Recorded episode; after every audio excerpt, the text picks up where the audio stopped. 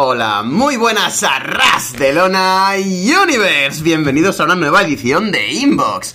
Es eh, miércoles. Sí, miércoles 7 de febrero de 2018. Estamos en el programa número 94. Muchos os extrañaréis porque dije la semana pasada el 92, pero es que ha habido un pequeño lapso. Sí, soy un poco malo para contarnos. Lo mío no son las matemáticas y estábamos en el programa 93. Así que a partir de esta semana contamos bien. Estamos en el programa número 94. Y estamos aquí un servidor Capu y el único e inimitable, el azúcar de mi café, Carlos Sánchez, listos para responder las preguntas que nos han ido enviando estas semanas.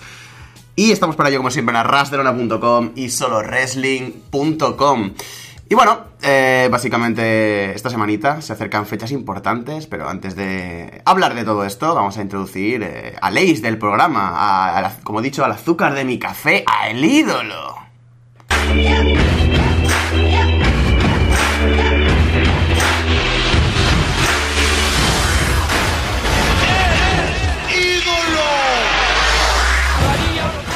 Carlos, ¿qué tal? Pero bueno, Capu. Hola, ¿qué tal? Ahora de Luna Universe.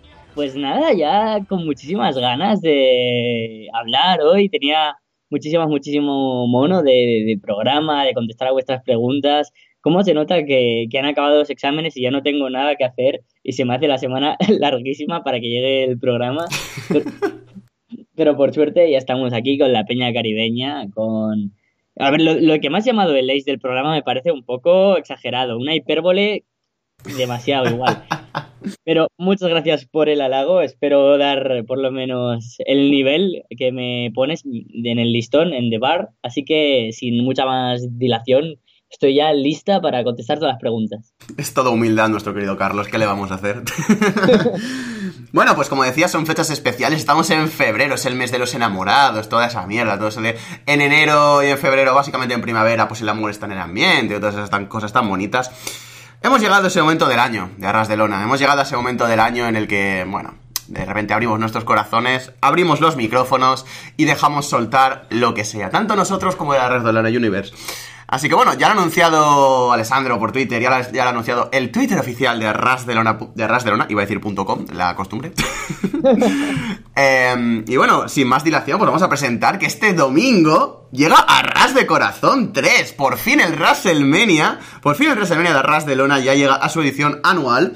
Y pues bueno, recordaros simplemente que podéis enviar cualquier cosa que, tengáis, historias relacionadas con, vuestro, con vuestros sentimientos, con el amor, con todo esto que envuelve al momento más bonito del año sea relacionado con el wrestling o no, eh, puntos extra por creatividad en cuanto a si tiene que ver con wrestling o hacéis metáforas con el wrestling, ya sabéis cómo funciona todo esto.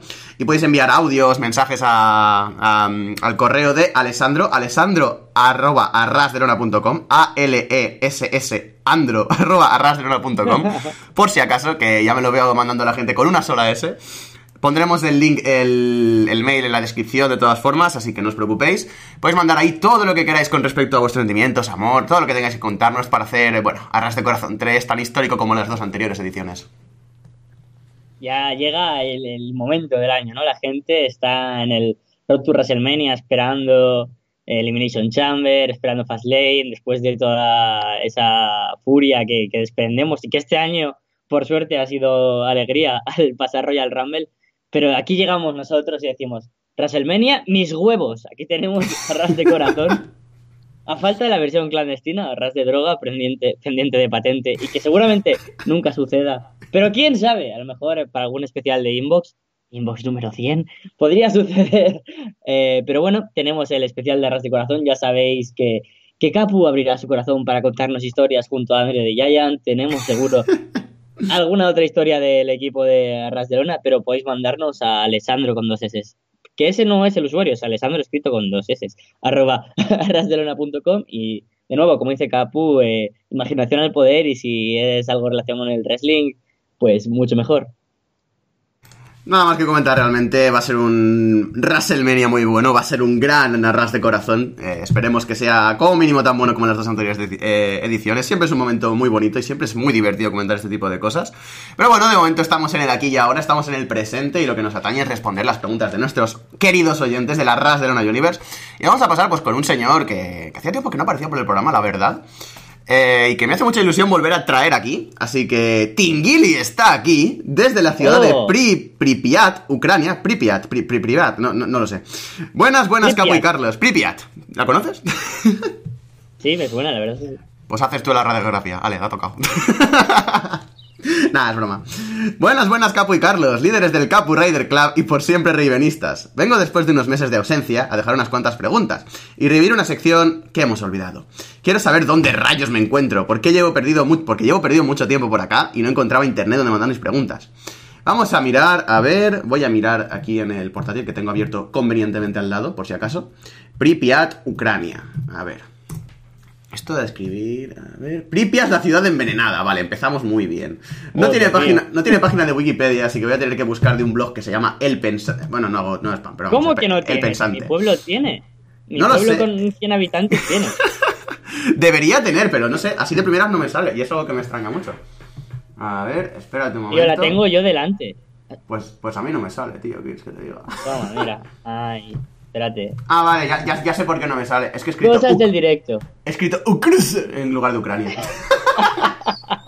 vale, ya está, ya está, ya está, lo tengo, lo tengo. Es que, a ver, correctamente se escribe con una Y al final, pero en español está con una I con acento en. Bueno, con tilde, la primera.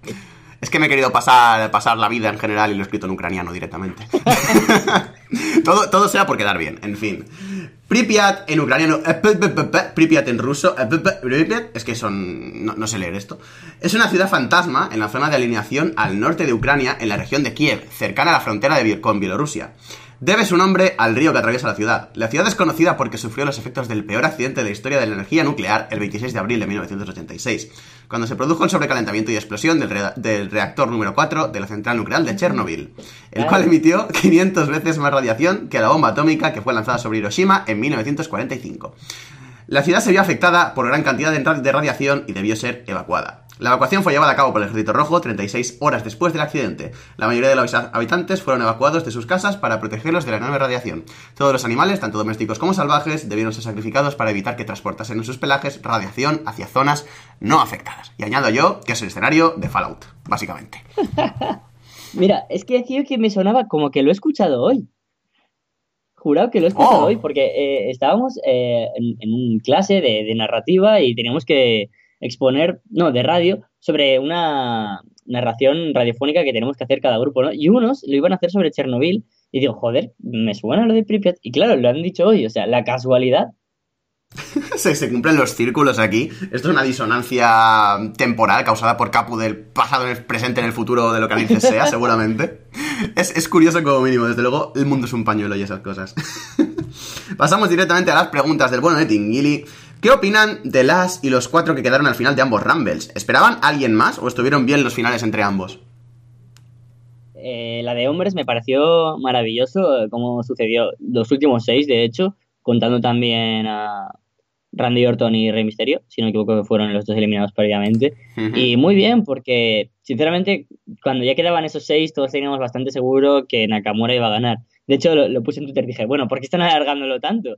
Pero aún seguro que mucha gente mantenía ese miedo de, hostia, y si se lo dan a Roman, hay que se lo dan a Roman y el Roman versus Brock no acaba siendo deriva de Elimination Chamber, sino de Royal Rumble. Entonces, me pareció genial que además John Cena, como uno de los nombres que siempre se temen, ¿no? De alguna manera. No me pareció genial en el sentido de que a mí John Cena, ya lo dije, no me aporta absolutamente nada, pero que sí que me parece bien porque es de los que siempre son candidatos a ganarlo. Y luego Finn Balor porque de los también hubo rumor entre los jóvenes y nuevas caras del main event, Finn Balor era el que tenía más opciones después de Nakamura, quizás con Kevin Owens, que ni siquiera participó. Así que genial. Y en cuanto a, a las mujeres, eh, solo recuerdo a, a Asuka, no recuerdo el final. Mm, eran Asuka, Las Velas y, si no recuerdo mal, Sasha. Sí, sí, Sasha, exacto. Ajá, es verdad, las velas era lo que me fallaba. Eh, la eliminación a Brie, espero que no sea camino a una nueva rivalidad entre Brie Bella y Nikki Bella, porque no me aportaría absolutamente nada ahora mismo.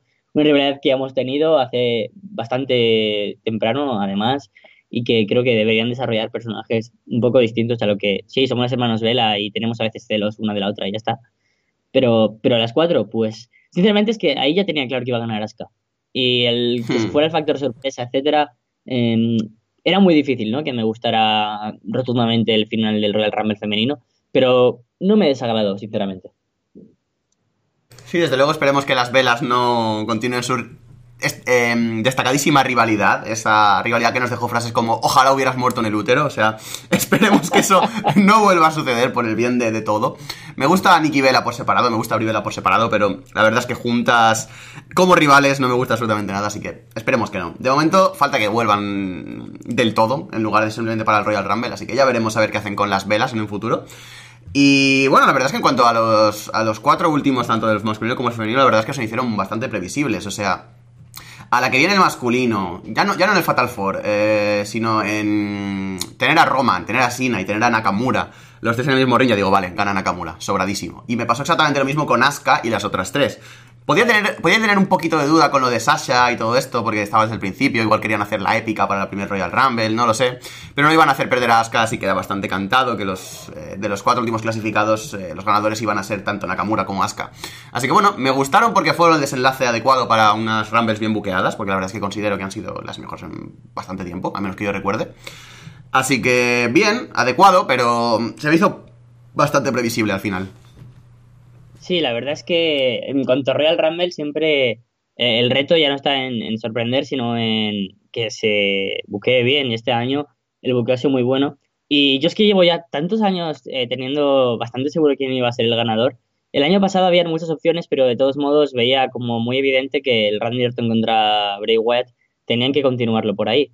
Y lo mismo este año, ¿no? Que Nakamura era el que tenía más opciones, puesto que alguien de Raw y quería contra Brock sería Roman de SmackDown, Kevin Owens y Sami Zayn también estaban por ahí, pero Nakamura era la opción rotunda para todo el mundo. Entonces, no voy a decir que no me gustó porque me lo esperara, porque me lo iba esperando además bastantes años, pero muy contento con, cómo se buqueó el, final, en general, cómo se eliminaron los luchadores, también me gustó, especialmente el de el, masculino, porque me gustó en general todo, todo el Royal Rumble, y el femenino también me gustó el final, entonces estoy contento. Pasamos a la siguiente pregunta. ¿Qué les parece Spad como el gerente de 205 Live? ¿Qué puede ofrecer a la división y si es una solución buena el torneo hecho? ¿Y quién es su favorito? Son pues tres preguntas en una, perdón. bueno, las contestaremos con un poco más de, rapidez o agilidad. Eh, sinceramente, estoy bastante contento con el hecho de que sea Rockstar Spad barra Drake Maverick el, el general manager, porque tiene la carisma, el, micro, es en lo que más destaca, ¿no? El, personaje. Y la verdad es que la semana pasada no vi 205 Live, más que la presentación de, de Drake Maverick, porque me pilló fuera. Pero esta, he visto 205 Live. O sea, hacía muchísimo tiempo, desde algún momento que, destacado vi el main event de Enzo More o algo así, que no veía 205 Live entero.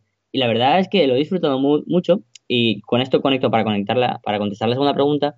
Eh, Drake Maverick aporta ese personaje que se necesitaba como general manager y ahora va mucho mejor porque ya tenemos un personaje que hace que los combates no se buqueen porque sí, sino que tienen cierto sentido. Quiero decir, por ejemplo, para la semana que viene se ha buqueado un Tony Nis contra Drew Gulak, que es casi un Dream Match dentro de 205 Live.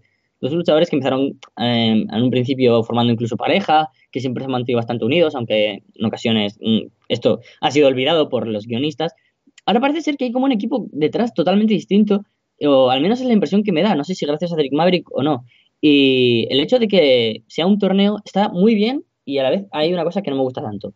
Lo primero que, me gusta es la calidad de in-ring. Esta semana hemos tenido dos muy buenos combates. El primero Calisto contra Lince Dorado, donde hemos visto al mejor Lince desde que llegó a WWE, incluso mejor que en el Cruiserweight Classic. hemos tenido mucho tiempo para verle, ha sido un combate bastante largo, o sea, estoy bastante contento. Y por otro lado, Roderick Strong contra Hideo Itami, que ha sido 25 minutos, o sea, en mi vida habría pensado yo que podría suceder esto. Y la verdad es que ha sido un muy buen combate. Y me gusta, ¿no? La dinámica de que se tomen en serio luchadores relevantes, combates importantes para ya una primera ronda.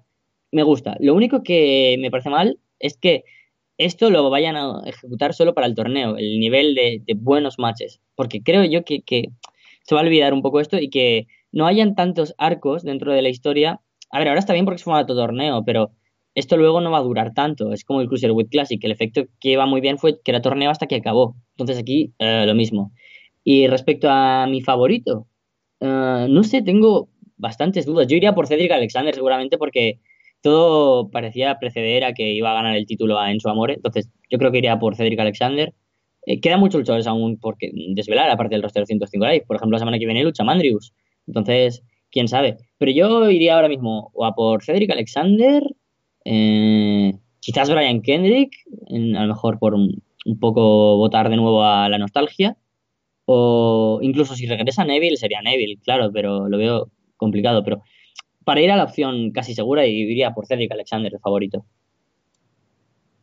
Sí, a mí me gusta también la elección de Rockstar Spat. Todavía no se me acostumbra al nombre, Drake Maverick, es que directamente no me sale. Supongo que será cuestión de acostumbrarse un poquito. Creo que es un nombre real, ¿no, Drake? No lo recuerdo ahora mismo, pero bueno, da igual. Eh, de momento creo que hay bastantes combates que están. que han estado bastante bien. El torneo está funcionando bastante bien. Creo que es un formato que realmente a los cruceros les viene muy bien. Es como han demostrado su mayor rendimiento. Y de momento pues me está gustando bastante. TJP eh, lo veo como bastante favorito, a pesar de todo. Y seguramente lo veo capaz de llegar a la final junto con Cedric Alexander. Y la verdad es que vería... Bueno, qué, narices, si en la segunda ronda se enfrentan ellos dos. No he dicho nada. Pero desde luego me gustaría... No hay, hmm. no hay cuadro, o sea, no, no se ha desvelado nada. No sé si será los ganadores de cada programa los que se enfrenten, pero no se ha desvelado ningún cuadro. Y es que me, hacía, me hacía ya en mi cabeza que era TJP contra Cedric Alexander por algún motivo. Eh, ya veremos a ver cómo, cómo va funcionando esto, pero esperemos que, esperemos que lo anuncien en un futuro. Em, pero bueno, sí, desde luego Cedric Alexander es un claro favorito a llegar a la final. TJP también lo colocaría por ahí. Y si no, pues eso es lo que dices. Faltan todavía por confirmar un par. Pero me gustaría mucho ver a una Kira Tozawa por ahí todavía queda como en madera de ex campeón, o un Mark Andrews como un poco mm, el nuevo, a un Drew me encantaría verlo en la final o incluso ganando el campeonato, pero desde luego el gran señalado es Cedric Alexander, me parece a mí. Y sí, eh, la elección del torneo me parece bastante adecuada para, para coronar nuevo campeón. Lo único que me disgusta un poco, entre muchas comillas, es que esto puede llegar a hacerse bastante largo para los, oye, para los que ven 205 Live. Puede llegar hasta, hasta hacerse un poquito pesado. Y no sé hasta qué punto llegarán hasta WrestleMania todavía con combates pendientes del torneo. Así que habrá que ver qué, qué hacen y cómo hacen todo esto. Sí, a mí también es lo que más pavor me da, ¿no? El que sea un poco repetitivo. Pero bueno, son dos combates a la semana y que tampoco, si no ves, tampoco te pierdes nada porque mucha gente tiene este hastío, ¿no? Hacia 205 Live y que realmente hasta WrestleMania queda muchísimo y a ver cómo siguen rellenando. Pero bueno, los combates en muchos han sido entretenidos. Yo me lo tomo como, como si fuera casi una indie, ¿no? Como si fuera Evolve, como si fuera cualquier indie en la que puedes ver dos luchadores que te gustan enfrentándose, como puede ser la semana que viene Tony Nese y Drew Gulak. Entonces, en ese sentido, pues bueno, está bien como entretenimiento. No tanto como entretenimiento al que estamos acostumbrados a WWE, pero sí como a matches entretenidos. Disculpad los ruidos extraños mientras estaba respondiendo, pero es que mi padre ha decidido que era un buen momento para entrar en mi cuarto. a pesar de que está el cartelito de estoy grabando puesto, pero en fin, pasemos a la siguiente pregunta. ¿Qué creen que pasará con Gargano ahora que perdió y... ¡Eh! ¡Esto es spoiler! Esto es spoiler, esto es spoiler. Lo siento, lo siento Tingili, no vamos a responder a esto porque es spoiler de las próximas grabaciones de NXT, así que mejor nos lo evitamos. No, que ha perdido... ¿Ha perdido qué? Ha perdido el combate con eh, Andrade Cien Almas. Lo, que era spoiler era el futuro. De, o sea, la, siguiente parte de la pregunta era lo que era de spoiler. lo siento Tingili, te lo emplazamos para un futuro. Y vamos a pasar al siguiente oyente. Es nuestro querido Renzo Amore ya, otro, otro prácticamente ya otro consentido aquí, como dirían los comentaristas mexicanos de lucha libre. Desde... O de la fuente. completamente. Desde Lima, Perú. Saludos desde mi procedencia original, Lima. Acá les dejo mis preguntas. ¿Les gusta o parece bien que los miembros de un tag team puedan apuntar a títulos individuales? Como por ejemplo New Day, que hace poco Woods y Kofi intentaron ganar el título de los Estados Unidos a mí me parece bien, y especialmente con, New Day, puesto que son una facción, pero en ningún lado, no hay, no hay unas reglas del wrestling, ¿no? Y en ningún lado tiene que estar escrito que por ser una pareja no puedan formar otras cosas por separado. Hay veces que no van a tener que ir a por el objetivo de ir siempre por, el, por parejas. De hecho, es muy complicado, ¿no? Porque si no sería muy aburrido. Y creo que con New Day es un claro ejemplo de que pueden mantener el espíritu de equipo y ayudarse mutuamente, aunque tengan objetivos individuales. Y más si no luchan entre ellos. Me parece estupendo y creo que es algo que se debería hacer muchísimo, muchísimo más. Sobre todo con equipos que la gente, bueno, los bookers, los bookers pretenden separarles para tener un run individual o objetivos individuales, pero pienso que se deberían de mantener muchas veces como tal. ¿Por qué razón tienes que separarlos? O sea, ¿tienes que crear una enemistad entre ellos porque tengan objetivos individuales? No, claro que no. O sea, si son equipos como de Revival, de Usos o no sé, algún otro que solo te imagines el uno con el otro, claro, ahí entiendo, es que ni siquiera entiendo que los separes para empezar, porque es muy complicado encontrar una energía tan buena como en la que tienes como el equipo. Pero cuando el equipo es, mm, no sé, a ver qué, se me ocurre. En Zamora y Big Cass antes, si Big Cass quería ir a por el título de los pesos pesados o Enzo por el título Cruiserweight, pues estaba bien, me, parecía totalmente estupendo y factible mientras los otros se apoyen de, mira, es que ahora mismo como parejas está muy difícil o no hemos tenido suerte, estamos pasando horas bajas o nos ha ido tan bien y acabamos de perder el título que a lo mejor podríamos apuntar hacia algo más sin dejar de ser amigos. Eso se podría hacer perfectamente y lo de New Day es un caso perfecto. Son posiblemente la mejor pareja junto a de usos de toda la división, tanto de Raw como de SmackDown y sin duda uno de los personajes más importantes de todo WWE. ¿Por qué siempre tiene que estar yendo por el título por parejas? ¿Por qué siempre tiene que luchar por equipos? Me encantaría tener un run de Biggie individual, me encantaría Xavier Woods luchando en 105 Live, me encantaría Kofi Kingston ganando otra vez el título intercontinental de Estados Unidos, puesto que me parece uno de los mejores luchadores de todo el roster de WWE. Así que, por mí, de maravilla. Sí, la verdad es que está, en el caso de New Day todavía se ve más claro, porque al fin y al cabo son tres luchadores que individualmente podrían triunfar cualquiera de los tres. Tenía más dudas con Xavier Woods, pero después de todo lo que ha hecho con New Day me parece que también puede llegar a tener un sitio bastante relevante en la empresa si le dan la oportunidad. Eh, creo que esto es algo que se debería ver más. O sea, el caso de New Day es el especial, porque quieras que no, los tres son individualmente buenos, como he dicho antes. Pero igual, como dices en casos como los de los usos o gente de este estilo, eh, normalmente siempre se pasa por separaciones para que la gente tenga carreras individuales, como bien has dicho. Ring of Honor con esto, por ejemplo, con el caso de los briscos, lo hace muy bien. O sea, los briscos eran pareja, son pareja. Y a pesar de que han roto como dos o tres veces, en plan rivalidades entre ellos, que yo recuerde, eh, siempre se han mantenido más o menos unidos, siempre se han mantenido como pareja. Y son estos que van, sabes, que se van a. han empezado su carrera juntos y van a acabar su carrera juntos. Eh, me parece que es una cosa bastante buena que los luchadores de por parejas puedan perseguir títulos individuales sin que afecte a la pareja, porque además ayuda a la división ayuda a rellenar momentos y ayuda a que los luchadores estén un poco mejor tratados en, según qué situaciones. Y gente como Biggie, por ejemplo, que yo lo veo como un futuro campeón mundial, eh, lo he visto siempre, a menos desde que estuvo como campeón en NXT y lo sigo viendo como un futuro campeón mundial, creo que se podrían aprovechar muchísimo de este tipo de cosas. O gente rollo, bueno, ahora mismo Shimus menos, porque por la lesión y tal, no creo que lo traten en, exceso, pero gente de bar también podrían llegar a hacer este tipo de cosas sin afectar a su pareja, no sé.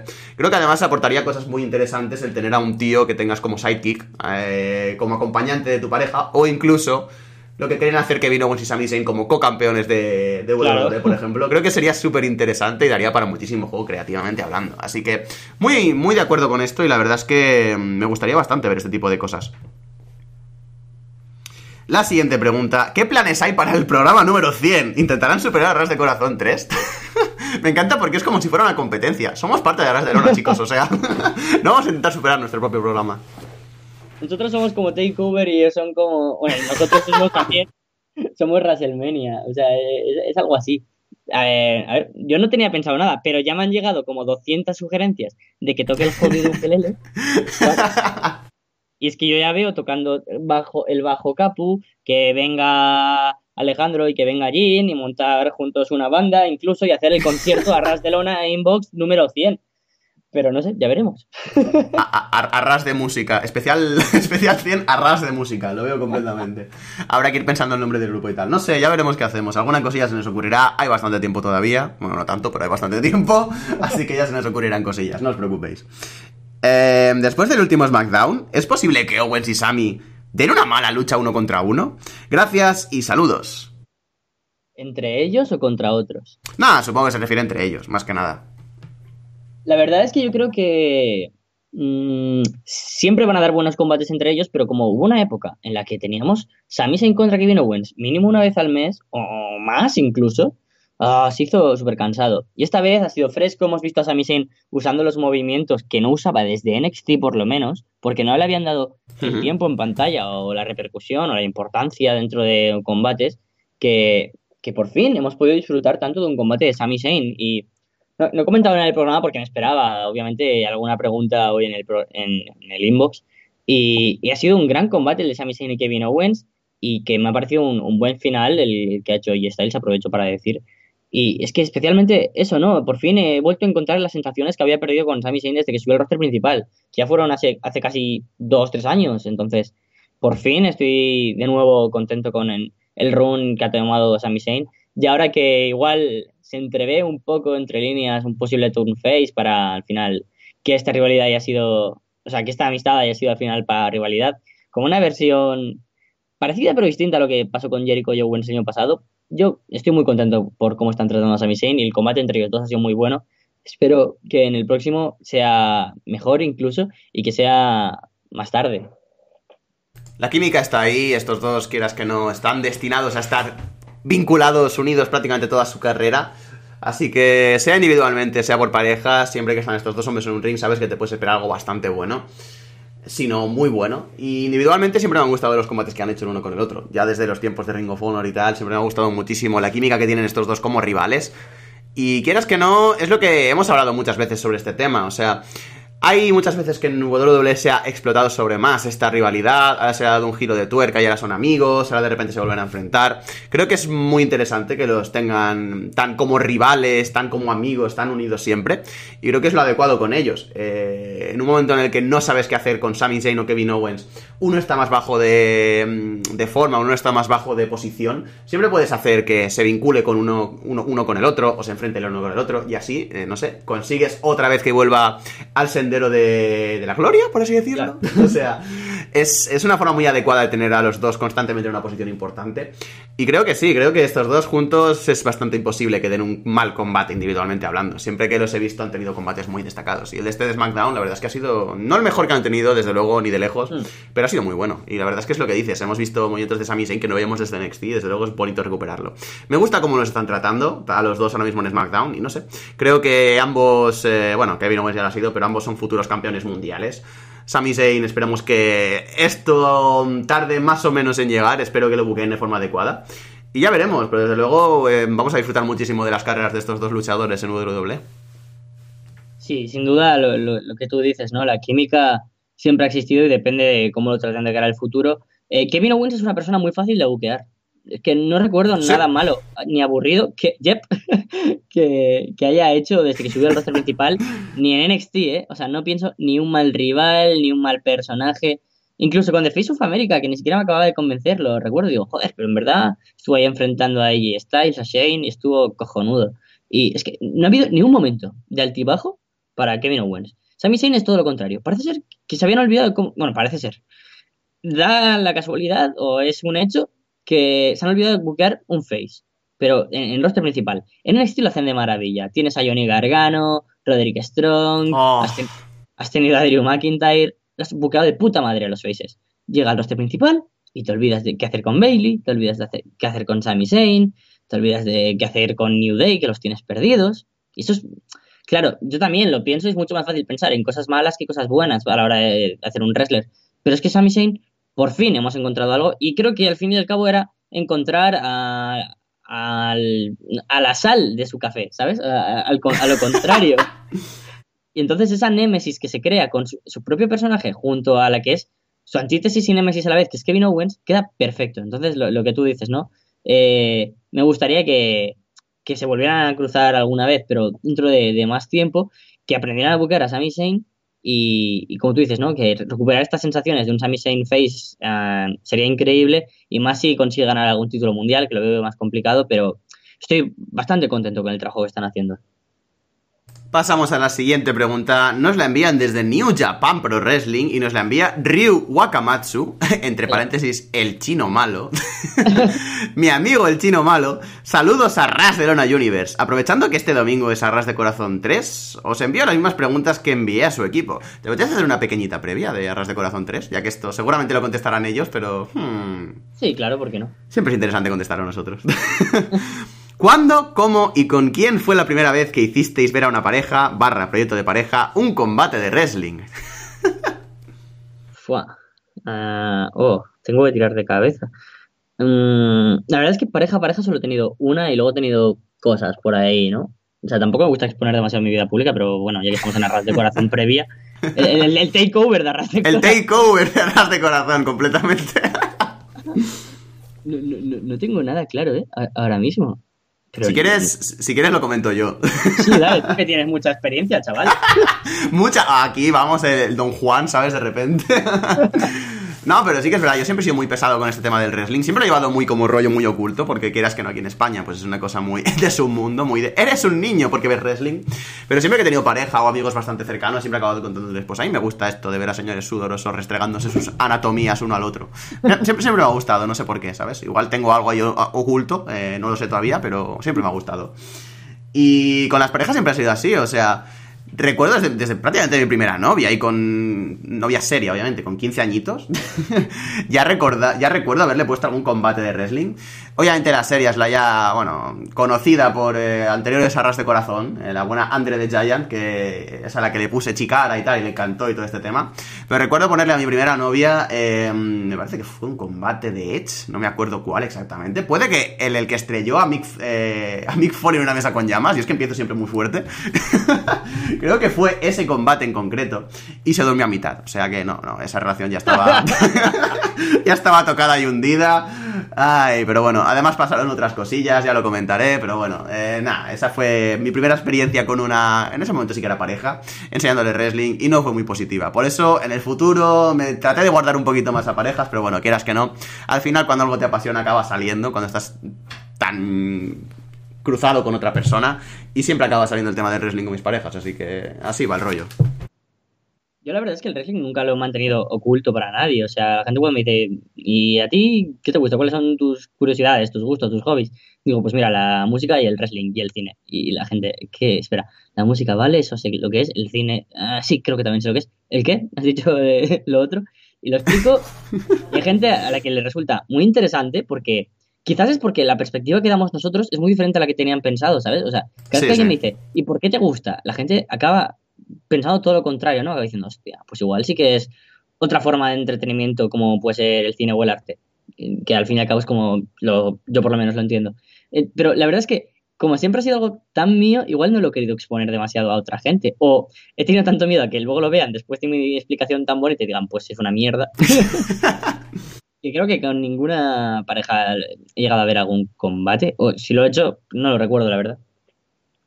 Nada, luego la segunda pregunta nos manda que qué combate fue elegido para dicha ocasión y por qué. Yo le he respondido, tú creo que más o menos también, o en cierta forma. Así que no sé, yo la verdad es que es lo que digo, o sea, es completamente esto que me comentas, es algo tan secreto, tan entre comillas, que te da hasta bastante pavor el que abrir abrir tus puertas, ¿no? O sea, abrir como abrir, abrir tu corazón, abrir tu arras de corazón y que, y que no les guste, no sé, es como... Es, es complicado esto de los hobbies entre parejas y tal. Ah, yo siempre he sido muy de, quieras que no, pues por mucho que no me guste, pues a ver, hago un esfuerzo, ¿sabes? Lo miro con ella, me intento interesar. Pero no sé, entiendo que muchas veces el wrestling sea algo bastante complicado de digerir. Ya es complicado de digerir de por sí para muchos fans, imagínate para gente que ni siquiera está metida en el mundillo. Pero bueno, puede salir tan bien como puede salir tan mal. Em, tenemos el caso viviente de Alex, que, ahora su, su, pareja, su señora, su doña, es una fan de Ring of Honor más. Yo creo que entre él y, su novia creo que van a pagarle básicamente la universidad a los hijos de Kalin Sinkin, básicamente. Em, no sé, también pueden salir buenos casos como el mío, también de de mi expareja, pero tan malos como que acabe la cosa como el puto jete, o que, bueno, estés a las 3 de la mañana viendo Stardom porque la niña quiere ver Stardom, pero bueno, en fin. Ese es otro tema, ya lo dejamos para las de corazón. Se despide aquí nuestro querido chino malo, el bueno de Ryu Wakamatsu, diciendo, sin más, paso a despedirme agradeciéndoos el trabajo y recordando que cada vez que Carlos dice la carisma en lugar del carisma, Jinder Mahal recibe un push. Saludos. Sabía Al principio todos estábamos muy contentos con ese push. Al principio todos estábamos muy felices. Sabía yo que este hombre no podía irse sin, sin soltar alguna galleta con la otra mano. Me encanta, es, uno de mis hombres favoritos, poquita broma con el tema. Ay, pasamos a la siguiente pregunta.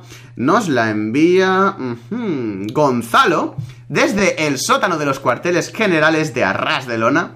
Muy buenas, Carlos y Capu. Vengo a dejarles una selecta selección de preguntas seleccionadas por mí, las cuales espero seleccionen para el programa. He dicho esto todo seguido, sin trabarme la lengua, soy un puñetero maestro ya, de aquí a la radio. Primero me gustaría saber si vieron 205 live. En lo personal, debo reconocer que no había visto un solo programa del 205 live hasta la fecha, pese a que me encantó el CWC y soy fan de muchos de los luchadores de la marca. Sin embargo, el torneo por el campeonato me parece muy interesante. Bueno, esto ya lo hemos contestado, perdón. por otro lado, me gustaría saber su opinión referente al evento All In. ¿Creen que realmente puede llenar una arena de 10.000 personas? ¿Qué luchadores creen que son fundamentales para llegar a esto? Yo creo que de ser ciertos los rumores de que el evento se lleve a cabo en Chicago y se dé un regreso de CM Punk, serían casi un hecho que llegarían a su meta yo soy de los que confían que incluso sin CM Punk lleguen a los 10.000. Visto el número de ventas de, lo comenté la semana pasada, de Ring of Honor eh, para Supercard of Honor y visto el, el completo sellout de New Japan para la gira en, California, creo que tienen el poder de traer a los luchadores que, más la gente quiere ver fuera de WWE. Y creo que somos, por supuesto, muchos más de los 10.000 los que queremos verlos. Es más difícil, claro, solo en una zona como Chicago, pero Chicago es una de wrestling y sobre todo una de wrestling independiente. Ya solo con tener a Kenny Omega, a los Bucks, a Cody, a Marty Skrull, eh, a Hangman Page, a Tessa Blanchard y algo que parece una tontería, pero llama, mucho la atención, que es tener al, chico este de Arrow, que ¿cómo se llama? Chris Allen, no. Eh, mm, Stephen Amell. Stephen Amell, es verdad, sí. Gracias. Eh, ya, llama la atención. Entonces, yo creo que con eso ya, ya se venderá, por lo menos, solo con el hype, la, mitad. Y luego, más confirmaciones. Acaba pasando con los festivales de música, ¿no? Muchas veces. Que tú a lo mejor compras sin saber el cartel del primavera y luego llegan y te sacan a Nick Cave, a Big Monkeys, a Bjork y dices, joder, ¿cómo ha merecido la pena, no? O cuando ya, ya hay solo dos nombres y dices, joder, ya por esto ya, lo pagaría. Entonces, hay que dejarse sorprender, hay que tomarse el wrestling a veces como las sorpresas que te puede dar.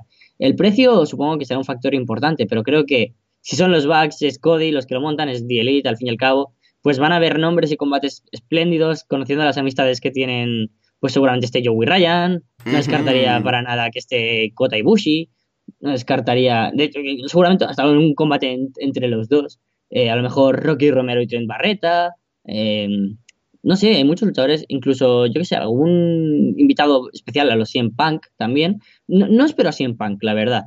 A lo mejor como mucho para decir, hola, soy CM Punk, ¿cómo estás? Y ya está. Pero, pero no lo esperéis. no, hombre, es que yo creo que él no quiere volver a luchar y si quiere volver a luchar, pues será por mucha pasta y esa pasta... El propio CM Punk le dijo a Nick Jackson, si algún día quiero volver al wrestling, eh, hablaré contigo. O al revés, Nick Jackson le dijo, habla conmigo si quieres esto. Em, veremos a ver, igual nos dejan sorprender por ese lado, pero yo soy de los que sí, van a tope con que espero y deseo y creo que llegarán a las 10.000 personas. Yo la verdad es que tengo bastante hype por ver este evento. Yo creo que sí que llegarán a las 10.000 personas más que nada porque hay bastante tralla anunciada. Cody quieras que no es una institución ya en cierta forma en el wrestling independiente y ayuda a llenar bastantes estadios. Kenny Omega es una figura mundial ya prácticamente gracias a al bueno de Dave Meltzer en gran parte y sus combates de 7 estrellas prácticamente. Eh, y bueno, como dices, tener a Stephen Amell, tener a los Bucks, que también son estos luchadores que quieras que no generan mucha, mucha mercancía, tener al Ballet Club al completo, al fin y al cabo, a, incluso a Hanman Page y Marty Skrull, y a toda la gente que, que como dices, el Ballet Club puede, puede llevar o puede llegar a traer al evento. Tessa Blanchard también en cierta forma, como dice seguramente Joey Ryan, y tendremos ahí el desenlace de la esperadísima storyline seguramente entre Hanman Page y Joey Ryan desarrollada en Bing Elite. Tiene que ser el lugar en el que esto suceda. Yo creo que lo están haciendo muy bien. Creo que me está gustando mucho la promoción que están haciendo en Bindi Elite y tal. Y van a acabar subiendo el hype todavía más. Y yo creo que sí que van a acabar llenando 10.000 personas. Al fin y al cabo, tienen mucha fanbase en Estados Unidos, tienen a mucha gente ahí detrás. Y si están consiguiendo batir récords con Ring of Honor, vale, 4.000 personas, no son 10.000, pero son 4.000 personas en Supercard of Honor. Yo creo que sí que lo van a conseguir. Lo interesante de esto es el cómo va a estar el Ballet Club en esta Civil War eh, en septiembre. Porque quieras que no, tenemos en abril ya el Cody contra. El Cody contra Kenny Omega. Kenny, claro. En Supercard of Honor. Y tenemos eh, para el futuro, seguramente en este evento de Strong Style Evolve, creo que es, en, en Estados Unidos. Tendremos seguramente a Cody y Kenny Omega enfrentados de alguna otra forma, si no lo han anunciado ya. Así que curioso, como mínimo, tener aquí a un evento de The Elite, a un evento del Ballet Club, en el que Ballet Club va a estar peleados. O sea, mm, conociéndoles lo, lo hypearán todo muchísimo en The Elite, todas las historias de ahí ya estarán basadas en, en All In. Y vamos, seguramente todo desemboque en cosas bastante chulas y tendremos historia prácticamente en cualquier combate de la cartelera. Así que muy interesante, tengo muchas ganas de verlo y vamos, espero que no decepcionen y que consigan, si no 10.000, al menos unos 8.000, 9.000 personas, yo creo que sería un triunfo mayúsculo. Incluso 7.000 personas, yo creo que sería un triunfazo, enorme. Sí, la verdad es que no recuerdo números tan altos desde épocas de CW en, arenas y, creo que ni CW seguramente. A lo mejor NWA en alguna buena, sin contar por supuesto terreno mexicano y Japón, me refiero a Estados Unidos. WCW, quizás, sí, sí. Sí, David seguro, pero me refiero de. No, no las dos grandes, a lo mejor. No sé si se llegó a conseguir, pero yo es que si estuviera ya no cerca de Chicago, sino. Bueno, ni siquiera en Chicago, sino cerca, pagaría por ir a, ver ese evento, porque en pocos eventos vas a poder disfrutar ya solo de Kenny Omega o los Bucks en Estados Unidos. Muy difícilmente. De los Bucks sí. Y de Kenny Omega a lo mejor también, pero juntos, imposible. Entonces ya solo por eso ya merece la pena.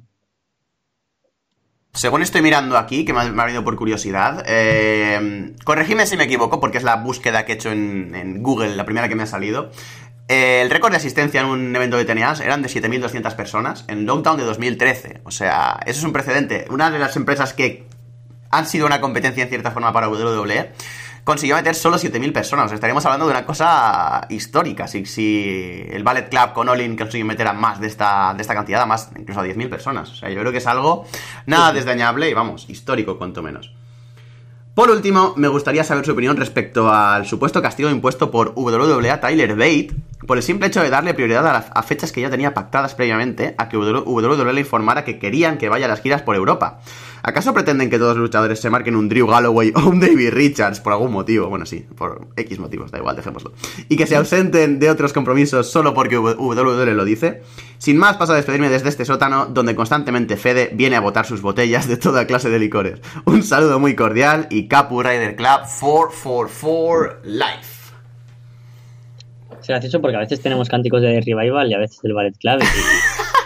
Y... ya, no, sabemos ni lo que somos. Dentro de nada seremos Nexus o algo, no sé. bueno, Nexus yo en un parte siempre lo soy.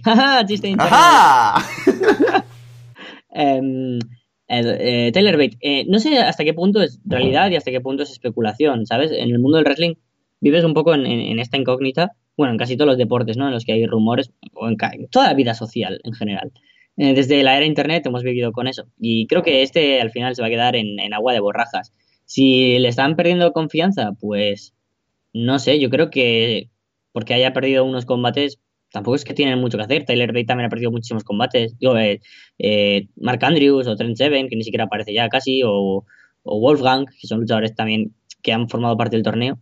No sé, si, si de verdad ha sido así, me parecería una falta de, de humanidad, de respeto y, y, de valores por parte de WWE. O sea, es un luchador que, por supuesto, eh, eh, es wrestler de WWE, pero claro, también es de otras muchas cosas, porque seguramente no tengas planes para él. Y si no tienes planes para él, se tiene que buscar la vida. El chaval tendrá que dar de comer a su mujer o lo que sea. Y, entonces. Ay, perdón. Entonces. Perdón, perdón. perdón, perdón, no quería interrumpir, pero es que. Me lo gusta, Ay, ay, ay, ay, madre mía. Sí, perdón, continúa.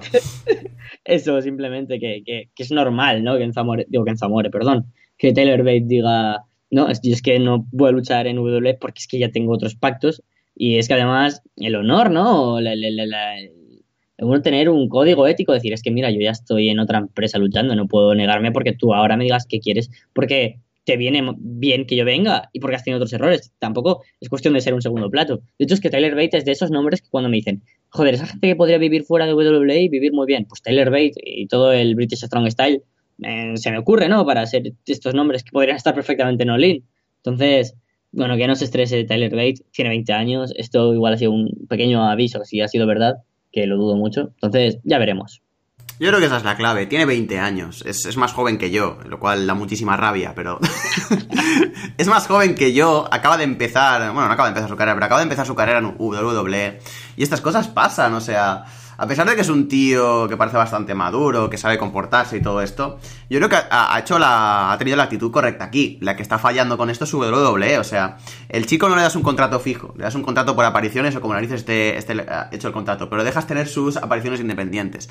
Si una empresa independiente en marzo, por poner una fecha, le dice, oye, pues te puedes venir en septiembre por esto, por lo otro, por no sé qué, por no sé cuántos. Si el chico ya se ha comprometido a en septiembre estar en esa fecha, si uno de repente dice, oye, que te necesitamos eh, ya, y se lo dice el mismo septiembre, pues obviamente el chico va a dar prioridad a las fechas que ya ha pactado anteriormente, porque así es como funciona el mercado del wrestling, así es como funciona independientemente todo. Y como tampoco le han dado ningún punto de estás dentro de WWE, sí, eh, estás fuera de W, no, eh, no le han dado esta, está como entre medias, está en agua de borrajas, está entre, estás dentro pero no estás dentro, pues el chico tiene que tener un lío en la cabeza de la hostia, o sea, tiene que ser muy complicada esa situación ahora mismo, y no entiendo por qué W se, se, enfada por esto, se sulfura por este tipo de cosas. Seguramente sean más habladurías que otra cosa, es como dices, eh, han habido gente que sí que ha, perdido más combates que él y siguen teniendo en cierta forma un trato con la empresa. Y quieras que no, pues al estar en una división que no existe ahora mismo dentro de WWE en ningún lado, pues tiene que aparecer de vez en cuando, tiene que estar haciendo apariciones en NXT y la mayoría de veces pues serán con, con derrotas, porque tampoco les interesa en exceso que la división de United Kingdom, al menos por ahora, tenga muchísima repercusión. Así que, no sé, es un cúmulo de cosas. Pero en cualquier caso, ni preocuparse, que tiene 20 años. Hay gente que ha cometido errores bastante más graves, como Drew McIntyre y ha acabado volviendo a la empresa. Sin problema, o sea, tiene mucho tiempo, tiene muchísima carrera por delante y vamos, eh, Tyler Bate eh, va a triunfar sí o sí. En algún sitio o en otro, pero va a triunfar sí o sí. Pasamos a la siguiente pregunta. Te voy a preguntar una cosa, Carlos. ¿Sabes imitar a Josep Pedrerol? Puedo intentarlo. Porque si quieres te paso yo esta pregunta y cambiamos los roles, ¿sabes? Oh, vale, pero, pero primero voy a contestar otra. Eh, para mientras tanto me dé tiempo a pasártela, esta va a ser la siguiente, ¿vale? Eh, vamos a contestar las preguntas de Capu del futuro en el pasado, desde el casino de Las Vegas. Hola, muy buenas a Ras de Lona Universe. Me doy la bienvenida a una nueva edición de Inbox, el programa que se graba en el presente, pero que tiene personajes del pasado, del futuro y de otros universos. Estoy ahora en su tiempo de nuevo, que de hecho llevo unas semanas ya aquí haciendo dinero, dinero y más dinero, y aprende algo dinero, que diría mi amado Carlos. Estoy enviando este mensaje desde una tostadora. ¿Qué luchadoras y luchadores del pasado encajarían muy bien con el producto actual de WWE y qué les gustaría ver de nuevo? Decir tres nombres por género, o sea, tres hombres y tres mujeres. Mm. Guay, con las mujeres yo creo que ahora está más fácil, ¿no? De, pensarlo, puesto que son pocas las que podrían haber destacado, bueno, pocas las que han destacado por su buen nivel en ring y que ahora destacarían y podrían estar en la división, y son algunas de las que hemos visto y hemos comentado últimamente gracias al Royal Rumble femenino. Yo destacaría eh, dos que es bastante evidente y una que no tanto, pero Capu también la mencionó porque también se viene a la cabeza. Eh, una es Michelle McCool, puesto que ya lo dijimos, eh, tenía el personaje, tenía el carisma, tenía el nivel lo tenía todo y sobre todo tenía una cosa muy buena en una época en la que fue muy mala y es a Laila, que es otra que traería. Me encantaría el personaje de la Cool, de cómo la, una especie de iconic versión old school de iconic duo enfrentándose a ellas, ahora Faces, o a Sasha Banks y Bailey, o de alguna manera para reforzar que también se pueden conseguir parejas dentro de la división femenina, cosa que ahora solo recuerdo con, con estos, con, con Iconic Duo. Entonces, a, a Laila, a Michelle McCool, y luego, pues por, supuesto, traería a, Beth Phoenix. Me parecía una luchadora tremendísima y ahora solo pensaré en combates contra hmm. Asuka, Charlotte, eh, Ember Moon, Sasha Banks, Nia Jax. Oh, me parecería perfecto tener de nuevo a, a la Glamazona. E incluso, bueno, también diría a lo mejor solo como nombre de apuntes, tener de nuevo a, China o a, Karma, también sería, o a Gail Kim, también sería maravilloso. Y en cuanto a hombres, eh, se me viene a la cabeza, aunque sea demasiado reciente, eh, Daniel Bryan, ¿no? O sea, yo Daniel Bryan... Oh. creo que ahora hay un montón de luchadores con los que Daniel Bryan me encantaría que tuviera combates individuales y que nos lo estamos perdiendo. Tanto luchadores de NXT, es que solo con pensar en NXT ya piensas en Gargano contra Bryan, en Ciampa contra Bryan, Andrés Almas, Adam Cole, Kyle O'Reilly. Aleister Black contra Daniel Bryan, lo que puede salir de ahí, tío. Madre de Dios. Casi usono, tío. O sea. pienso solo en el roster de NXT y ya me da para masturbarme pensando en wrestling, ¿sabes? luego ya pienso en el roster principal y digo, madre mía, es que esto es alucinante. Ojalá Daniel Bryan no se hubiera retirado nunca. Daniel Bryan contra Elias. ¡Oh, Dios mío! Oh.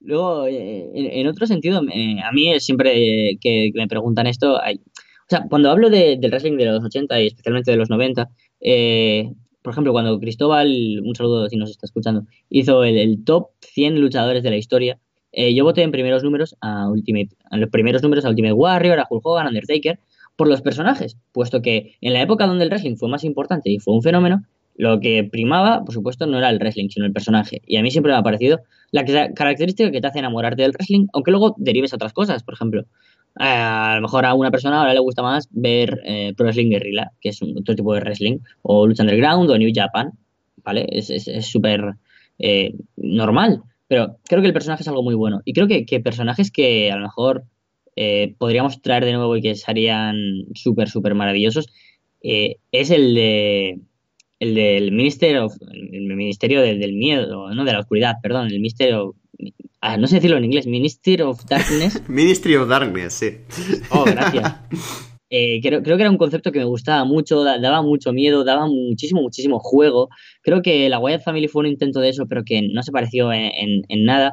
Y fue una época en la que los personajes eran muy buenos, porque tuvimos, por ejemplo, la rivalidad de Undertaker y Mankind, una de mis rivales favoritas de, de la historia, que, uff, las promos entre los luchadores eran cojonudas y toda la gente que estaba dentro del, del Ministry of Darkness con Paul Bearer, con Big Bossman, con Papa Shango, que no me acuerdo qué nombre tenía en, aquel momento. También aparecían de vez en cuando Bradshaw y.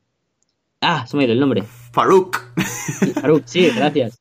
O sea, e, e, e, era bastante completo y en una época en la que los stables eran muy potentes y teníamos un montón. Ese fue uno de los que marcaron en cuanto a personajes y wrestlers y creo que eso en una época en la que ahora hay un poco de todo, está la gente que es importante gracias a su personaje, como puede ser el Ayas, por ejemplo, y la gente que es muy buena gracias a que es eh, tremenda in ring, como puede ser Finn Balor o AJ Styles, creo que casaría perfectamente. Y luego, como tercero, ah, pues voy a decir a Raven para quitárselo a Capu. ¡Oh! ¡Por favor! Esto es, esto es Infringement, completamente. Tendré que decir yo Zack Ryder, a pesar de que no tenga sentido. Nada, yo de mujeres lo tengo bastante claro. Sería Beth Phoenix, sería Michelle McCool, que en el Royal Rumble me dejó muy buena impresión. Y ya me la dejó anteriormente, cuando estaba en la división de divas. Me parece que era de lo más rescatable. Y tengo dudas entre elegir a Karma o...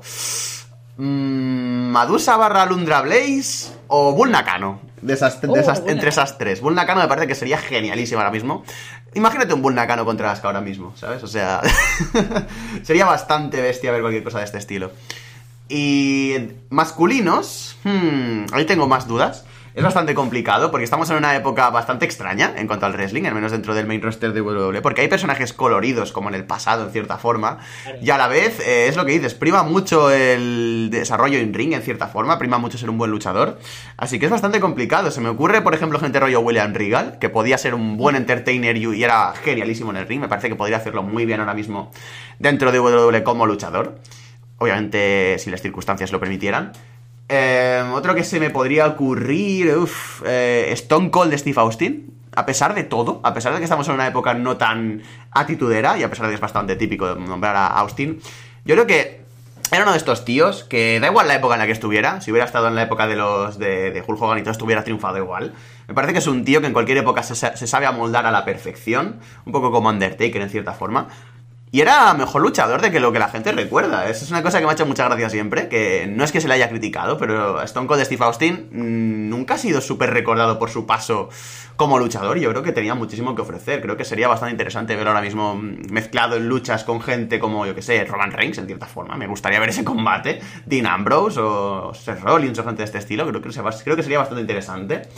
Y fuera de Steve Austin, porque es muy típico decirlo... No sé, estoy pensando en gente así que en el pasado no se, no se aprovechó en exceso. Ah, no lo sé, no se me ocurre un tercero ahora mismo. Siempre me pasa exactamente lo mismo. Pero quizás ver a un Edge ahora mismo como un veterano de estos poniendo over a la gente. Es que quiero ver a Edge en todos lados, yo lo siento mucho. Em, yo creo que me gustaría muchísimo, me haría muchísima ilusión ver a Edge ahora mismo recuperado, siendo el veterano, siendo uno de estos main eventers consagrados. Yo creo que sería genial ver a Edge, ver a Edge ahora mismo. Maldita lesión, te odio. Mira, es que estaba pensando en, en, Edge porque he alzado mi cabeza y yo, o sea, tú, tú has visto, claro, mi, mi habitación donde grabo. Donde tengo los muñequitos, claro, he alzado la cabeza y veo a un muñeco de Sting, a uno de Daniel Bryan y a uno de Edge y digo, hostia, pues tres perfectos. Y luego digo, joder, los tres han sido las putas lesiones, tío, y, y, me flipa. Carreras que se han tenido que parar los tres por lesiones y, y es una putada, pero claro, Habría elegido estos tres, pero he dicho, ah, no voy a ser tan obvio como delatarme ya mis, mis mejores cartas, así que... Pero bueno, Edge, por supuesto, sería... Siempre es una primera opción, Edge. Nada, a mí me, encanta porque esas tres lesiones seguro que han sido dudas provocadas por Seth Rollins. Una sabemos que sí, las otras indirectamente seguro que también. Maldito Seth Rollins. En fin, pasamos a... Voy a dejar, eh, voy a exortizar al demonio de Bret Hart que de repente se ha alojado dentro de mí. Y vamos a leer la siguiente pregunta. ¿A quién creen que le irá mejor en el futuro en WWE? ¿A Adam Cole? ¿A Drew McIntyre? ¿O a Elias? Yo ya lo sé, pero todo puede cambiar desde que estoy aquí en su época. Quizá amanezca en el futuro sin piernas o con un ojo tuerto como Carlos debido a un golpe que le dio Walter Rosales, con una super kick con zapatillas con alambres de púas en ella. Creo que los aras de corazón posteriores se van a hacer un poco violentos, Carlos. me regreso al casino a apostar dinero, dinero, porque el dinero es dinero. Pronto estaré de vuelta con cuestiones que ya sé las respuestas. Te quiero Capu y te quiero Carlos, sano y guapo del presente pasado. Efecto Capu, Capu Point, Paradox. ¿Quién ves con más futuro en WWE? ¿Adam Cole, Drew McIntyre o Elias? Me encantaría que uno de nuestros friki fans escuchara todos los programas de nuevo para escuchar cada vez que está Capu del futuro en el presente y ver qué partes del cuerpo tengo mal o perjudicadas. Recuerdo las dos piernas, un brazo, el corazón, la cabeza, un ojo. Madre mía. Hay, un lore, hay un lore muy profundo aquí, esto da para libro, ¿eh? O sea, poquito broma. Seguro que alguien lo, recopila, por favor, no lo hagáis, no, no perdáis el tiempo. eh, joder, que ganara el Ayas en Raw, aunque fuera para que acabara destrozándolo todo Brown, ya, ya significa algo. Ya lo, comenté con mis amigos y dije, joder, que me da igual que haya sido una, una victoria mínima, pero ha vencido en un combate donde están el puto John Cena y el puto Braun Strowman. ¡Ya ha ganado el Ayas! O sea, ¡ah! A mí, Dios, es que grité solo por el hecho de que hiciera el pie. Dije, no, sí, qué bien. Y, eso ya da, mucho que, ver. Ha sido uno de los mejores combates del Ayas, también ha sido uno de los que más ha podido ver de él, que no es solo un tronco que puede golpear fuerte, también se puede mover, tiene psicología en cierta manera, que se tiene que trabajar poco a poco y yo iría bajándole un poco el nivel, ¿sabes?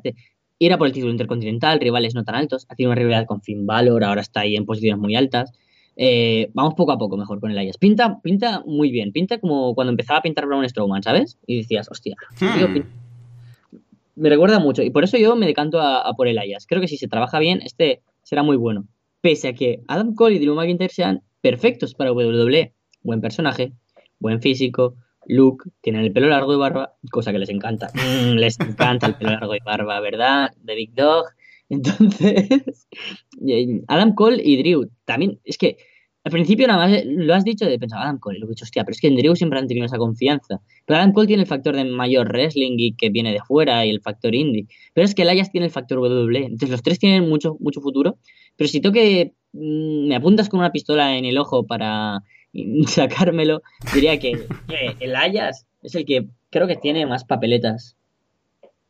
Hmm, es que es complicado. Yo creo que McIntyre va a ser alguien importante en la zona medio alta de la cartelera. Puede que seguramente llegue a un reinado mundial, le han dado confianza en NXT, viene de un, de un, sitio bastante fuerte como luchador independiente. Yo creo que sí que va a estar en una posición bastante importante ahora Drew McIntyre, ahora que ha vuelto por segunda, bueno, que, que ha vuelto a WWE. Eh, y Adam Cole, desde luego, es uno de los niños consentidos ahora mismo de, la empresa, al menos de Triple H, al menos de Hunter en NXT. Habrá que ver en el main roster lo que le dan, pero yo creo que sí que no van a desperdiciar a este hombre. Eh, y el es esto que dices, o sea, le falta madurar, le falta que lo buqueen poquito a poquito, yo creo que sí que va a ser bastante grande.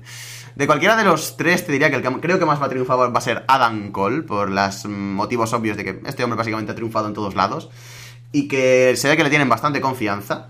Pero sí, no descartaría la carta Ilayas por todo lo que estás contando. Yo creo que bastante están trabajando con él, bastante bien lo está haciendo, bastante bien está respondiendo y creo que en el futuro sí que puede ser alguien bastante importante. Y bueno, vamos a pasar a la pregunta, nos vamos a cambiar los roles aquí, Carlos y yo. Él va a ser el presentador y yo, yo voy a ir a responder. Eh, hacía mucho tiempo que no hacía esto, responder de primeras, desde los tiempos con Alessandro. Así que cuando quieras, Carlos, puedes proceder a leer la pregunta. Bueno, la pregunta es de José Pedrerol, procedencia de la casa de su florentineza. Hola, becarios. Vengo... Por favor, no te rías, que si no se me va la voz, ¿vale? Por favor. Hola, becarios. Vengo a su programa para retratarlos debido a mucho libertinaje de su parte y porque revisando el correo de su florentineza, supe que estuvo la semana pasada por aquí dándole nivel a este programa que no, no se acerca a nivel del chiringuito, pero que no está nada mal. Les dejo una pregunta, becarios. Ahora sí, ahora sí. ¿Quién ha sido para vosotros, para vosotros, los espectadores del chiringuito, a la rasdeluna.com, ya sabéis, ya sabéis, rasdeluna.com. Aquí, va, pincha, pincha. ¿Quién ha sido el mejor y más increíble becario, Jover? ¿Quién ha sido el más increíble becario, Jover, que más le ha gustado en ese papel y que siempre les ha causado gracia o simpatía? Capu, venga, va, pínchamelo, rápido, rápido. Es que llevo media hora despollando. Yo aquí solo silenciado, o sea. Ay, Dios. No, o sea, de puta madre, en serio. Has invitado de puta madre. Lo he intentado, lo he intentado. Ay. Pues así de Jovers graciosillos que me, hayan hecho gracia, me hayan gustado. eh, creo que el que más gracia me ha hecho en WWE ha sido Colin Delaney. O sea, este hombre, el que no sabía dónde se metía, o sea, que, que le estaban dando pal pelo en todas partes, que salía vendado hasta la cabeza, que parecía una momia a veces, parecía que la momia de ECW hubiera vuelto como cuatro años después. Me parece que era súper entretenido lo que hacían con Colin Delaney. Es el James Ellsworth original y bien buqueado, entre comillas, o sea, me parece genial él, o si no... pff, eh, ay, ¿cómo se llamaba el chico este que le faltaba una pierna? Ah, ¿Cómo se llamaba? eh, ah, joder, el amigo de, de, de Sí. Johnny Gargano. Espérate. Ah, ¿Johnny Iron? No. no, Johnny Iron es el que tiene parálisis, eh, parálisis parcial en Ah, medio cuerpo sí. y tal, sí, sí. Eh, joder, espérate, no me lo digas. Era, era, era Ah, tag con él, era, eh, hacen Handicapped Heroes y tal, pero es que no me sale el nombre ahora, tío. Ah, tío, el amigo de Johnny Gargano, no me sale el puto nombre. A ver, voy, a buscarlo en Cage Match, porque si buscas en, en Google el amigo de Johnny Gargano, seguramente todavía te salga Tomás Ochiampa. Lo cual es doloroso. Ah, se llamaba. Un segundo. Gregory Iron. No, Gregory Iron es el otro. Ah, es verdad. es Sí, aquí, aquí. That- That's Gowen, That's Gowen, aquí está. Es. That's Gowen, puesto- sí, Es sí. que pensaba que se me había ido y he vuelto a decir el mismo, es verdad. Cualquiera de esos dos me parece que son mis favoritos. El momento en el que el bueno de, de Brock Lesnar destroza al pobre Thatch Gowen es que es espectacularísimo. Y sí, diría uno de estos dos, o Delaney o, o Gowen, desde luego. Ver, es una buena respuesta. Pero no, no. Colin Delaney no. Pitos nos gustan. No, no. A Messi nos gustan un poco, un poco. A Messi nos gustan. A Piqué, muchos pitos. Pero los pitos, a Kurt Hawkins. A Kurt Hawkins no se le pueden hacer pitos. Él es el Jover original. Kurt Hawkins perdiendo 200 combates. Ah, sí, sí, Kurt Hawkins. Tú persevera, poco a poco. Y tu florentineza. Oh, claro. Así nos gusta. Pero becarios, como Colin Delaney, no. Como Kurt Hawkins. Vale. Kurt Hawkins, por favor. O sea, es que no puedo. Perdón, ¿eh? es que me come el personaje. Eh, yo soy muy fan de Kurt Hawkins. Sinceramente, o sea, creo que es un, hay que ser muy bueno para ser un, un, Jover. Y más, o sea, un Jover de que solo te meten palizas y ya está. Pero un Jover que, que, que, que mola, que los combates, que sigue haciendo sus promos interesantes y que es un personaje fuerte, me parece Kurt Hawkins perfecto. Y creo que hubo un momento que de nuevo se puso muy over con las 100 derrotas y creo que para las 200, ya que lleva 172, le pondrán de nuevo un poco over con esta racha. Creo que es un personaje muy divertido y que se le podría aprovechar. Entonces, un poco por imparcialidad y por todo, Kurt Hawkins, Jover, claro sí. Yo diré. No, no, sí, me parece que Kurt Hawkins es genial lo que están haciendo con él ahora mismo. Súper divertido. Así que veremos a ver en qué desemboca. Eh, no sé, eh, me, ha, me ha gustado mucho tu invitación. Creo que esto deberíamos hacerlo más de vez en cuando. a, ver si, a ver si el bueno de Pedrerón nos sigue mandando preguntas y no hace como ciertos personajes que han desaparecido. Pero bueno, Bertín. pasamos a Bertín. Ay, Albert Rivera. Es que se nos ido todo el mundo de la primera temporada ya. Estamos con, estamos con personajes nuevos, que también viene bien, pero, ¿sabes? el corazoncito. Espera, que, que, pas- que tengo que decir el final de la, de la carta. Ah, sí. Bueno, correo, Adela- mejor dicho. Adelante, adelante. Me paso a retirar, que tengo que correr a unos cuantos becarios como ustedes. Cuidado con su libertinaje, becarios. Atentamente, yo soy Pedrerol. Así, sí, así, sí. Es que la risa es jodidamente igual. Ay, Dios, mucho tiempo viendo el chiringuito, ¿eh? Joder, demasiado. Pasamos a la siguiente pregunta. Nos la envían desde Tierra Prime, la antigua 616 de Marvel, o sea, la de los cómics que se publican desde los 60. Esto ahí me suena chino, porque no leo cómics de Marvel, desgraciadamente. De Nehemías. Muy buenas noches, días o tardes desde vuestro universo. Aquí estoy escribiendo mientras dos Spider-Mans, Spider-Gwen, Doctor Doom haciendo de Iron Man, dos Capitanes América, tres Wolverines X-23 con el traje amarillo, el viejo Logan y el resucitado. Se llama Lobezno. Eh, y la nueva Thor, que suena como Jane Foster. Esperen, no, que Jane tiene cáncer terminal y tiene como hasta mayo como fecha límite. Andan peleando como una, con un alien, ser primigenio o qué sé yo afuera en la calle. O sea, un viernes casual de febrero. Aquí les dejo un par de preguntas para ustedes. ¿Qué opinan del Cody contra Kenny Omega en Super Card of Honor 12? Y si esto marcará el comienzo del fin del Ballet Club. Hostia, no he entendido nada, eh, del principio. Yo, tam- yo tampoco, o sea, segu- seguramente sean referencias super curradas, pero es que no leo cómics de Marvel, ya lo siento, lo siento mucho. A mí me gustan, tío, pero ha ido demasiado lejos. eh, Kenny Omega contra Cody Rhodes. Digo, eh, sí, sí, Kenny Omega contra Cody sí, Rhodes. sí, sí, sí, sí. Eh, no sé por qué en mi cabeza ha pensado que había dicho Kota Ibushi. Eh, Kenny Omega contra Cody Rhodes. Es que ya, ya pesa, ¿no? El- sus nombres, ¿no? Quiero decir, fuera de lo que hemos dicho antes, WWE son dos de los nombres más potentes. Kenny Omega seguramente sea, junto a Kazuchika, el, el, luchador más importante de fuera de WWE. Entonces, eso ya es importante. Y Cody Rhodes como el mejor de la historia fuera de WWE, por decirlo de alguna manera. Creo que es el nombre que se debería poner, me parece un buen apodo. Ya que Austin Aries no lo ha cogido, podría cogerlo, eh, Cody Rhodes. Y toda la historia que estábamos ya viendo venir y que yo sinceramente me la esperaba o bien para Wrestle Kingdom y Final Battle y no para Supercard Super of Honor, pero viendo para las fechas, claro, cobra sentido, eh, me parece súper interesante y seguro que va a ser un buen combate. Cody si no mejoras porque no puede más, pero sí que lo hace bien en cuanto a personaje. El propio combate contra Kota Ibushi fue maravilloso dentro de Wrestle Kingdom. Y, sí, de, casi de los mejores de la noche. A ver, estuvo entre los cuatro mejores. Es decir, entonces mm, estoy contento, creo que, puede ser un, combate muy interesante y que haya facciones dentro del Ballet Club, como siempre comento, ¿no? Que puedan permanecer los dos, pero cada uno de una manera distinta. O yo creo que es que es muy difícil ahora imaginarte a uno sin el otro. Y a lo mejor el que me imagino fuera es a Kenny Omega, porque tiene mucho más futuro, sobre todo en Wrestle Kingdom, eh, perdón, en New Japan Pro Wrestling, si se convierte en IWGP Champion, eh, me lo imagino fuera del Ballet Club, a lo mejor junto a Chaos sería maravilloso, ¿no? Como Kenny Omega, su, oh. rival histórico. Lo pensaba el otro día, porque hay muy pocos Long Wolves, ¿no? Si lo piensas, dentro de, New Japan llega Jay White, el único de los que me imaginaba eh, de llanero solitario, y se acaba uniendo a Chaos, deja un poco, ¿qué?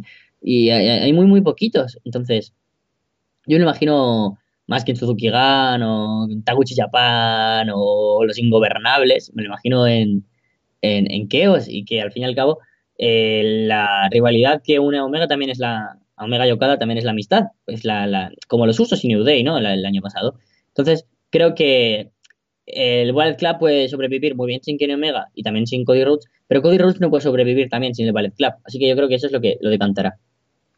Hmm, yo veo a Kenny Omega, la verdad, haciendo este stable rumoreado, más después del Bindi del, no sé si el último, creo que el penúltimo, en el que al final salió Kota Ibushi, Kenny Omega y hablaron con los Bugs dentro de la habitación y tal, todo este rollo. Sí que los veo haciendo el rumoreado Golden Elite, o como narices quieran llamarlo, eh, o The Elite básicamente, pero con Kota Ibushi dentro. Eh, antes que, que entre en caos, pero desde luego sería bastante curioso ver a Kenny Omega con sus rivales, o sea, sería, sería bastante divertido. Eh, pero bueno, sí, entrando en la pregunta en sí, eh, me ha gustado mucho cómo ha promocionado el combate. Me ha gustado mucho que Bindi Elite haya sido un poco el vehículo para, para que este combate se anunciase, al menos de forma semioficial. Hasta que lo anunció Ring of Honor. Me parece que lo anunció, un, no sé si el día siguiente, no sé si lo ha anunciado todavía, no tengo ni idea, sinceramente. Em, pero la verdad es que tengo bastante hype por este combate. O sea, es el principio de la Civil War entre, entre el Ballet Club, el principio de la Civil War entre los chicos de Cody, que a saber con quién se quedará al final, y los chicos de Kenny Omega. Y no sé, era algo que sabíamos que íbamos a ver, era algo que seguramente tenían planeado hacer, eh, puede que con AJ Styles en cierta forma y Kenny Omega, no lo sé, no tengo ni idea, o era una idea que tenían en mente todo el rato para el Ballet Club. Y al fin y al cabo, pues es el paso lógico para Club, que es, una, es un rip-off de los stables de los 90, es un poco casi como parodia de la NWO. Y es, es algo que tenía que acabar haciendo. Así que esta Wolfpack, esta nueva Wolfpack en The Elite, eh, creo que será bastante interesante verla. Y creo que nos va a regalar bastantes momentos chulos. Y este Cody contra Kenny Omega, a pesar de que en el ring esté Omega y tal, y Cody más o menos sepa moverse con el rival bastante adecuadamente, no espero gran cosa. Espero un buen combate, pero nada súper destacado. Pero desde luego por historia será muy interesante de ver. Así que tengo bastantes ganas de, ver este combate y de ver cómo se desarrolla esta historia en los meses sucesivos. O sea, a ver cómo, cómo llegamos a ese combate, a ver quién está con quién a ver con quién se va cada uno del Ballet Club, a ver si en el Ballet Club hay nuevas incorporaciones porque seguramente salgan los John Bucks, no sé. Tengo curiosidad, tengo mucha curiosidad por esto y a ver por dónde van los tiros. Lo que sí que me gustaría es que haya un nuevo líder y que debería ser Tamatonga. Eh, Tamatonga es uno de los luchadores que llevan desde el Ballet Club súper, súper original y con, con alguno más como Baduk Fale. Pero Fale pese a que ha mejorado, creo que no representa también la mejora y el sentimiento que podría otorgar Tamatonga a un nuevo espíritu del Ballet Club. A lo mejor no ir tanto a los Gaijins de Estados Unidos, a lo mejor traer más el poder de Samoa y de otros sitios, ¿sabes? Que podría representar muy bien. Oh.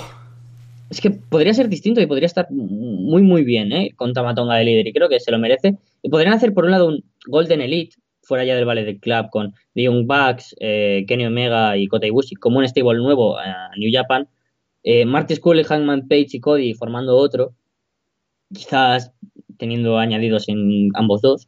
Y luego el Ballet Club que se mantenga, pero con Tamatonga de líder. Eso me encantaría.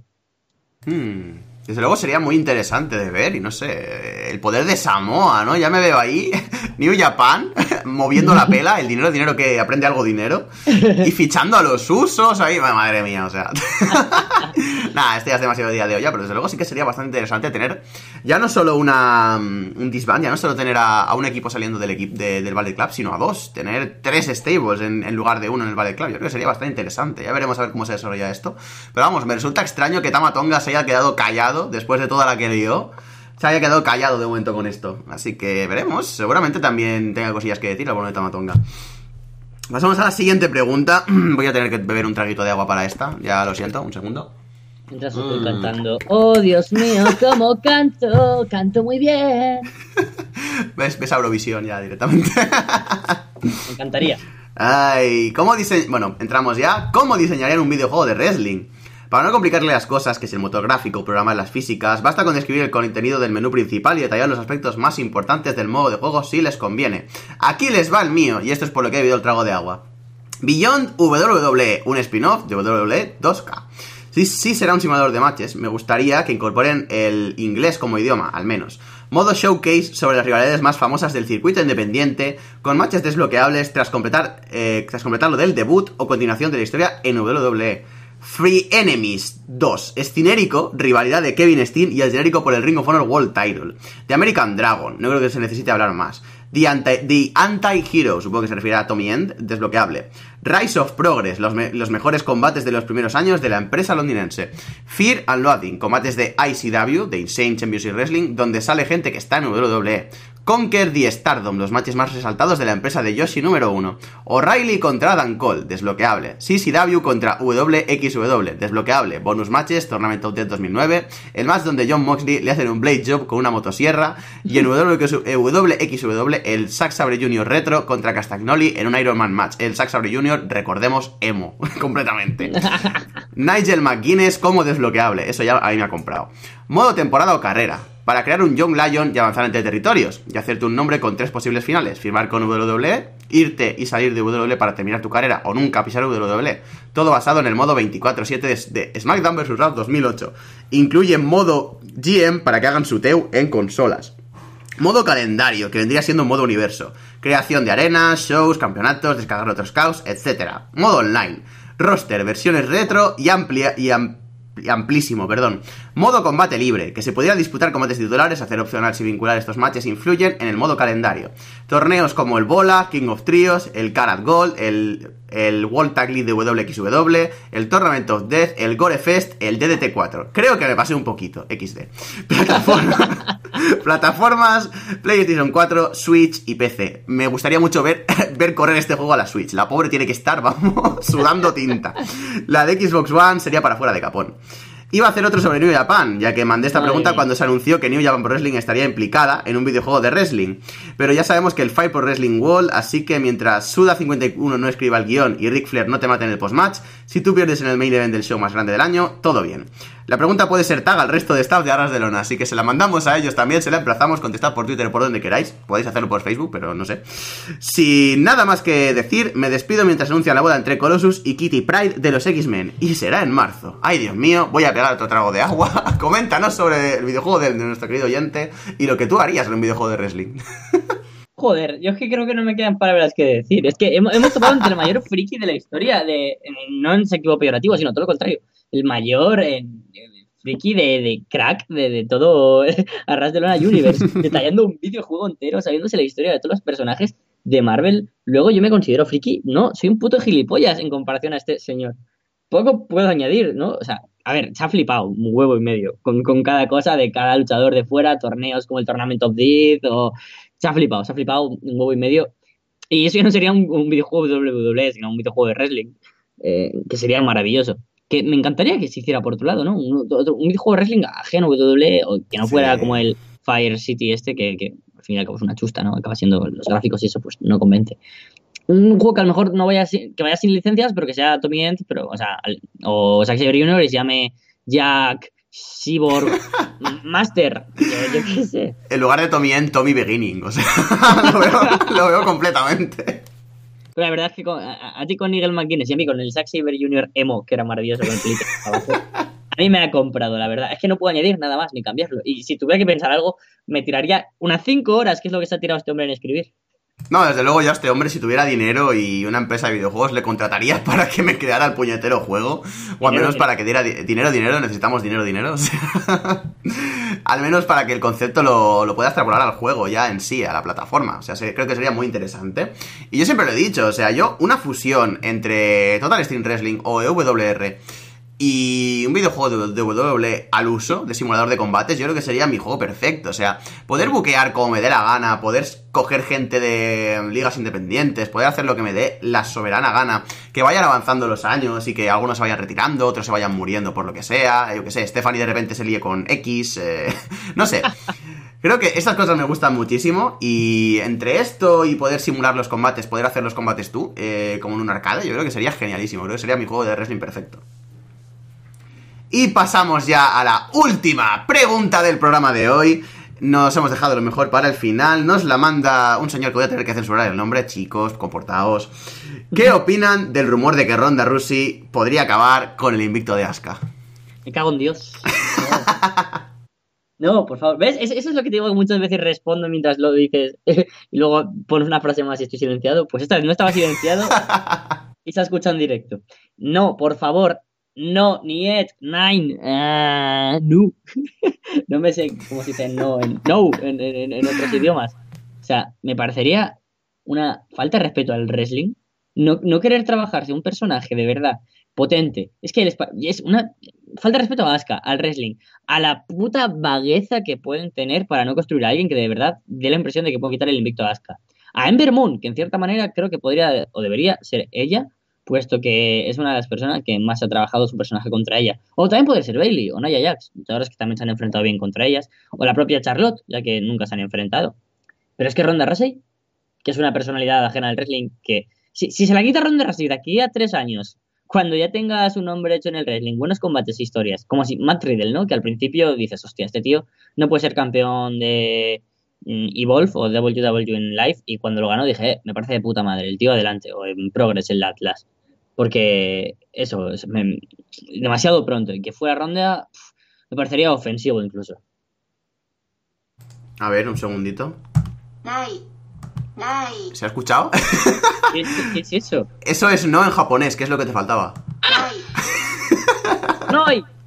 ¡Nai! Nah, o sea, a mí me parece que es bastante deleznable que una racha de estas características, con todo lo que le han dado a Asuka, con todo lo que le han buildeado hasta aquí, la acabe Ronda Rousey. O sea, en cierta forma lo comprendo, porque quieras que no, es una luchadora mm, muy capaz, ya todo el mundo sabe lo que ha hecho, al menos fuera del mundo del wrestling, y entiendo que le quieran dar el invicto a ella en cierta forma, pero es que me parecería mearse en la boca de, como dices en Moon, mearse en la boca de los buques de NXT, mearse en la boca de todo el mundo al que Asuka derrotado durante este tiempo. Creo que si tienen que, alguien tiene que poner fin a esta racha, tiene que ser una chica nueva, tiene que ser una chica del Performance Center, o la misma Ember Moon cuando suba al main roster, ya que al menos tiene un pasado en común, y Ember creo que ha sido la que ha estado más cerca de acabar con todo esto. O yo que sé, una Rhea Ripley, una Dakota Kai, que me encantaría ver a Dakota Kai ganando el invicto de Asuka, creo que sería el Ultimate Underdog eh, en cuestión femenina.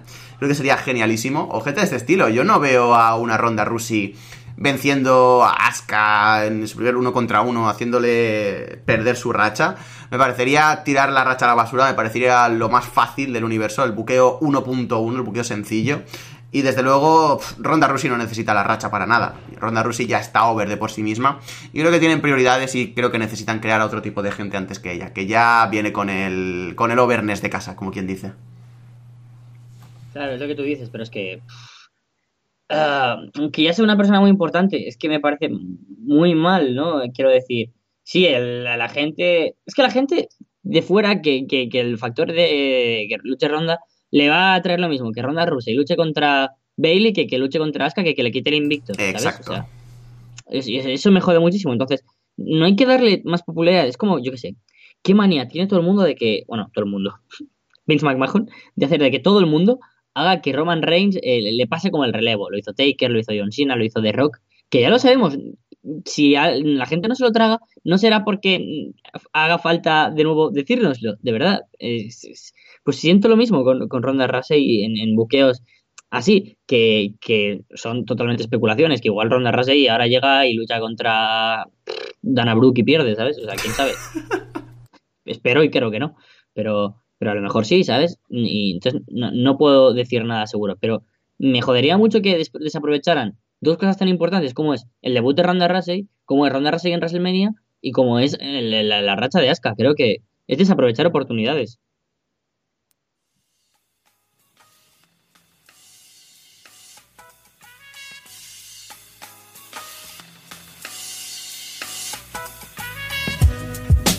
Y con esto llegamos al final del programa de hoy. Ha sido una edición bastante divertida con un montón de preguntas. Hemos contestado bastantes, la verdad no os podéis quejar. Hemos dejado bastante gente fuera, como siempre, lo sentimos. Os emplazamos a que enviéis preguntas para las próximas ediciones, intentaremos responderlas, pero ya sabéis que nos llegan muchas. O sea, no es por quejarme, pero nos llegan muchísimas preguntas y desde luego hay veces que se hace muy complicado responderlas todas.